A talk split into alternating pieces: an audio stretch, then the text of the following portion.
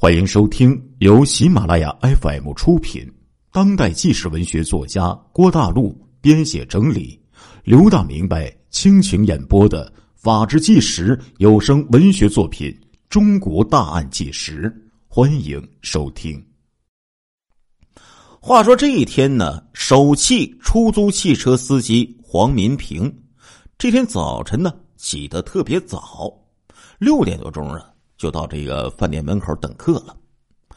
那一天呢，客人很少，一直排到九点多钟呢，他也没有拉到一个客人。但这个时候，他已经排在第一个了。正在他东张西望的时候，从后面走过来一个人，说要找赵建国、黄岩。当得知他们两个都不在的时候，又说要找黄民平。黄民平。不认识这个人呢，就说了：“你是谁呀？找我什么事儿啊？”那人说：“你有个朋友摔了，腿呢不能走，在我车上呢，他要你呢去帮一下忙。”黄民平一听，就跟这司机来到这个面的这个面前了，拉开车门一看，哎，陆建洲躺在这个车后座上，大吃一惊啊，差点喊出声来。但是，脑袋转得快，知道这小子可能是逃狱呀，知道是怎么回事了，镇静下来，让这个面的司机把车就开到燕京饭店后面的居民区里，然后自己跑过去，把这个自己的皇冠的出租车给开过来，然后还给了司机五十块钱，就把陆宪洲扶到自己的车里了。坐在车上，陆宪洲。就和这个黄民平啊讲述了自己越狱的过程。接着呢，黄民平把车开到了三环路上，他就问了：“那你下一步打算干什么呀？”陆宪洲就说：“得先找个地方住下来。”黄民平便到路边的公用电话亭给黄岩打电话，告诉他说：“陆宪洲跑出来了，现在就在我车上。”黄岩与陆宪洲的交情显然赶不上黄民平。黄民平呢是和陆宪洲啊一起分到手气的，两个人呢还住在一个集体宿舍，可以说呀，整天呢无话不谈。陆这个为人呢很义气，为朋友两肋插刀，帮助过黄民平不少忙。而黄岩与陆的交往就少了很多了。当听这个黄民平说。想让他帮忙找个房子，用这个作为陆宪洲躲藏用。哎，这个黄岩考虑考虑，就犹豫，再三拒绝。陆宪洲这个时候跑过来和黄岩聊了几句，这个黄岩敷衍的说：“一时半会儿找不到房子，等找到了再和陆宪洲联系。”这把陆宪洲气的狠狠就把电话甩地上了。他妈的，忘恩负义的东西！话说，那个皇冠车载着他们两个在三环路上漫无目标的转悠，消磨着时间。到了晚上呢，黄明平又给这个赵建国打电话，让他帮助陆宪洲租房。这个叫做赵建国的人一听这事儿，惊讶了好一会儿啊，之后才为难的说：“哎呀，房子不好找啊。”哪能说找到就找到啊？这样吧，等一会儿啊，我再给你们回话。可是等了好久啊，都没有这个赵的回音。黄明平急了，径直把车就开到赵建国家的楼下，把这个赵叫到车上。赵建国就坐在副驾驶的位子上，在车上，陆宪洲就把自己越狱的经过又给复述了一遍，然后求他呀。帮找一个这个藏身之处。赵建国半天不说话，干嘛呢？掂量这个事儿的轻重啊。想了很久，还是觉得这个事儿啊少管为妙啊，就说了：“哎呀，你再容我想想办法吧。我家里还有朋友等着，能不能先送我回家呀？”黄民平觉得这个赵建国太他妈不够意思了，脸色。就很难看，没说话，开车就把这个赵啊给送回家了。车在赵建国的这个楼下停下了。下车的时候，赵建国从口袋里掏出了一个信封，递给陆宪洲说：“哥们儿啊，找房子的事儿我帮不上忙，这点钱呢，你先拿着用吧。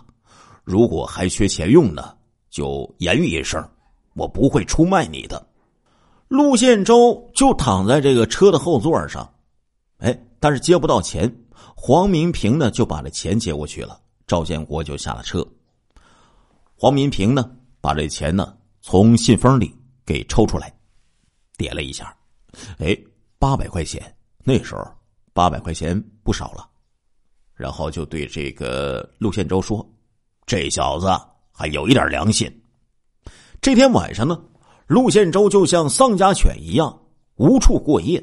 黄民平呢，就把车开到了一个西便门附近的小胡同里，然后呢，让陆宪洲啊。在车上睡了一晚上。第二天上午，车队开会，黄民平呢急于安顿陆宪洲。大清早，他就拉上这个陆宪洲去南礼士路找陆宪洲过去的女朋友张颖。话说这二十三岁的张颖，那长得相当的带劲儿了，白白净净的，身材呀也特别好，而且那个穿着呀也非常时髦，属于京城街头上。经常见到的那种时髦女孩她现在的职业呢是北京医院药剂科的药师。哎，这是一份挺舒适、让人羡慕的工作。这天早晨呢，张颖啊就和往常一样，哎，喝了一杯牛奶煮鸡蛋，淡淡的打理了一下，化了化妆，随手提起自己的坤包，就准备下楼上班。就在这个时候，电话铃声响了。他拿起话筒，一个陌生男人的话语传了过来。他犹豫了一下，对方很快的就自报家门了：“我叫黄民平。”张颖对这个名字呀有一点印象，隐约的记得这个可能是自己的前男友陆宪洲的同事。自从陆宪洲入狱之后，他们呢得有两三年没有见过面了。啊，是你呀，好久没联系了，你有啥事儿啊？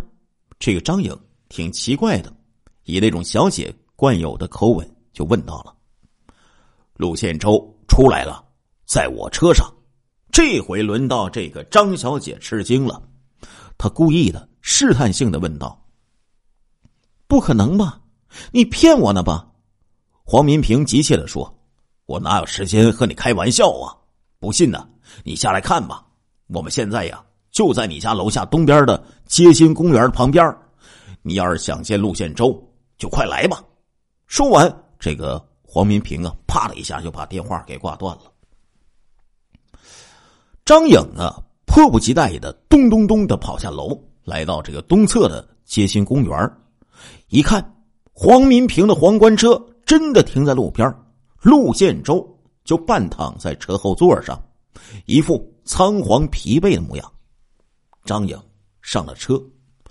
尽管陆建州只是他过去的恋人，尽管他现在也有了自己挚爱着的他的男朋友，但是啊，这个张颖啊，还是激动不已呀！看到陆宪洲蜡黄的面孔，这个长长的、乱乱的这个胡子，还有乱糟糟的囚犯的那种板寸头。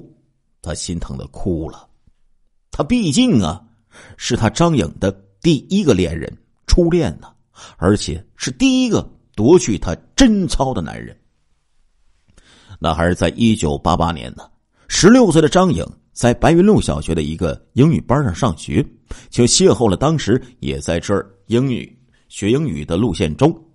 他喜欢陆宪洲的英俊沉稳和一掷千金的那种潇洒。他经常的坐上他开的出租车，渐渐的情窦初开的张颖就不顾一切的爱上了这个大他九岁、对他还不甚了解的男人，并且很快就和他发生了关系。一九九二年，陆宪洲入狱，被判了死缓，他们的恋爱关系不可避免的就被终止了。但是，这个男人在他的心灵深处啊。却打上了永远不可磨灭的烙印。久别的激动之后，陆宪洲毫无保留的向张颖坦陈了自己越狱逃跑的经过。这个时候，黄民平啊很懂事儿，哎，借口啊就把这车给开走了。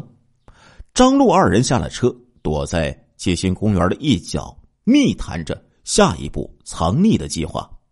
陆宪洲提出，两个人呢一起去找他的弟弟陆宪勤。陆宪勤呢是陆宪洲唯一的一个弟弟，长得呢魁梧壮实，仪表堂堂，可惜像他哥一样，打小啊就不爱学习，成绩一般。高中毕业之后没考上大学，就在父母所在的单位做起了临时工。但是他的脑子比较灵活，善于谋划。善交朋友，不像他哥办事儿那样的莽撞。到了一九九三年，他自己注册成立了民营的北京赛德莱食品有限责任公司，自任总经理，生意做得红红火火，而且还在保利大厦包租了房间做办公室。这天下午啊，正坐在这个老板椅上悠哉悠哉的。陆宪勤突然就接到了张颖的电话，告诉他陆宪洲已经逃脱，现在正和他在一起。陆宪勤闻言，心中砰砰砰砰直跳啊！其实啊，此前陆宪勤呢已经从家中搜查的民警口中知道他哥呀已经越狱逃跑的消息了，没想到大哥居然有如此的神通，这般顺利的。逃了出来，而且就在附近，他很想立即和大哥见上一面，但是又害怕呀，有警察跟踪和埋伏，就按捺住急切的心情，在电话当中对张颖说：“咱们先见一面吧。”“行，我在东四十条桥西北角地铁站等你。”陆宪勤走出保利大厦，来到了两个人约定的地点。张颖已经在那里等候了，张颖就说：“你哥哥让你帮他找房子。”陆宪勤当即说：“好吧，我想想办法。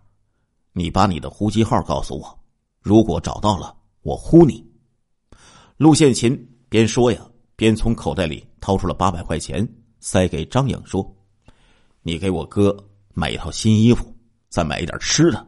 房子的事啊，等我电话。”哎。说完，两个人就这样分手了。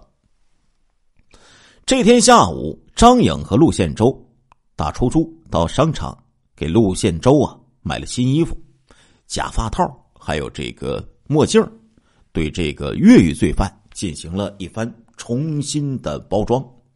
他们还一起吃了晚饭。大约傍晚六点多钟的时候，张颖的传呼机嘟嘟嘟的响了起来，原来是陆宪勤。在呼他，陆宪勤在电话中说：“晚上八点呢，你们到八王坟一路公共汽车站，有一个叫做吕波的人在那里等，他帮你们找到了房子。吕波的手里拿着一本杂志。晚上，张颖和陆宪洲就按照这个约定的时间，坐着出租车来到了八王坟一路汽车站，就见到了。”那个吕波，三个人又一起打车朝通县的方向驶去。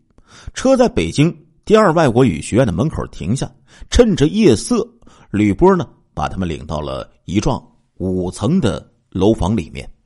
当天晚上，陆宪洲就住进了这幢教学楼的地下室里，在那里躲了十几天，养好了伤。期间呢，张颖两次。给陆宪洲送来大衣和食品，陆宪勤呢也给吕波一千块钱，让他呢为自己哥哥购买衣服和吃的东西。陆宪洲啊深知狡兔三窟这个道理，而且呢他也嫌地下室太冷了，空气不好，便提出让张颖呢帮他找新的住处。张颖有些为难呢，而且。还有一些害怕呀，但是毕竟旧情难忘，自己第一个男人呢，碍于面子，就答应了陆宪洲。张颖找到他的舅舅，请他呢帮助租房子，但只说给一个朋友帮忙。对于外甥女的请求，他的舅舅李某啊向来有求必应，当天就答应下来。没过几天，就在九仙桥商场附近，哎，一个简易楼里找到了一间房子，月租金三百元。对这远离市区、十分僻静的住所，陆宪洲十分满意。他在那里吃喝玩乐，哎，养的白白胖胖啊，一住就是一个多月。这期间呢，张颖和黄民平等人还隔三差五的前去看望。由于这个住房是张颖的舅舅李某帮助联系的，张颖总担心。会连累他的舅舅，就向陆宪洲建议说再换一个地方。陆宪洲完全赞同，他也不想在一个地方住的太久了。于是，在这个张颖的奔波之下，又在和平里找到了与别人合住的一套三居室的楼房。可是，没住几天，陆宪洲这暴戾的脾气，哎，就和房主发生争执，干起来了。此处显然已经不能再住下去了。接下来几天呢，张颖啊处心积虑的就给这个陆宪洲找房子，但是进展不大。正好这个时候，他弟弟陆宪琴电话打过来了，说他在这个西四换房站呢认识了一个叫做马少波的人，是中介公司的，他能帮助找到房子。他们约好第二天下午去金台路中介公司。就和这个姓马的见面，在马少波的介绍下，陆宪洲和张颖认识了某公司的职工任民选。这个任民选所要转租的是朝阳区安华西里三区的十九号楼一门幺三零一号房，这是单位啊分给他的公房。这个人呢，另有一套住房，哎，去居住，所以就有意把这套一居室单元楼。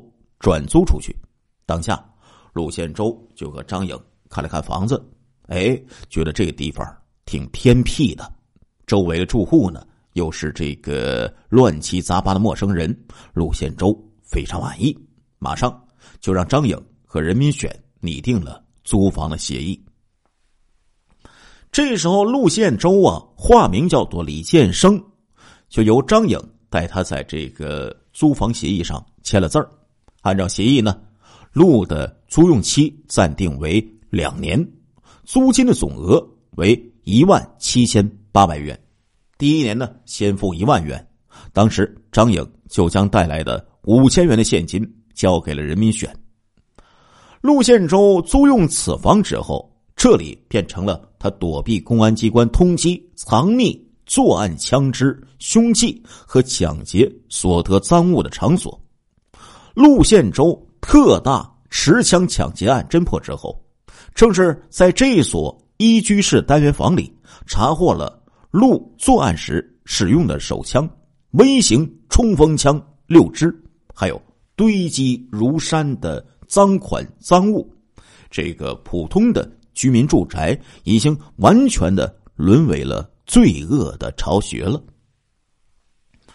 陆宪洲的另一处窝点呢？是他一九九六年初仍以李建生的名义租住的丰台区的木樨园六号楼八门幺幺零二房，这块呢也是一套一居室的单元楼房。这个地方呢没有放置枪支和赃物，却是他和情妇寻欢作乐的场所。这里的现代化的家用电器呀一应俱全，布置的豪华优雅，可以想象出。这个蒙面大盗用抢劫所获的巨款，在这里过的是一种何等的纸醉金迷的生活呀！亲爱的听众朋友们，这一集的《中国大案纪实》播送完了，感谢您的收听，我们下一集再见。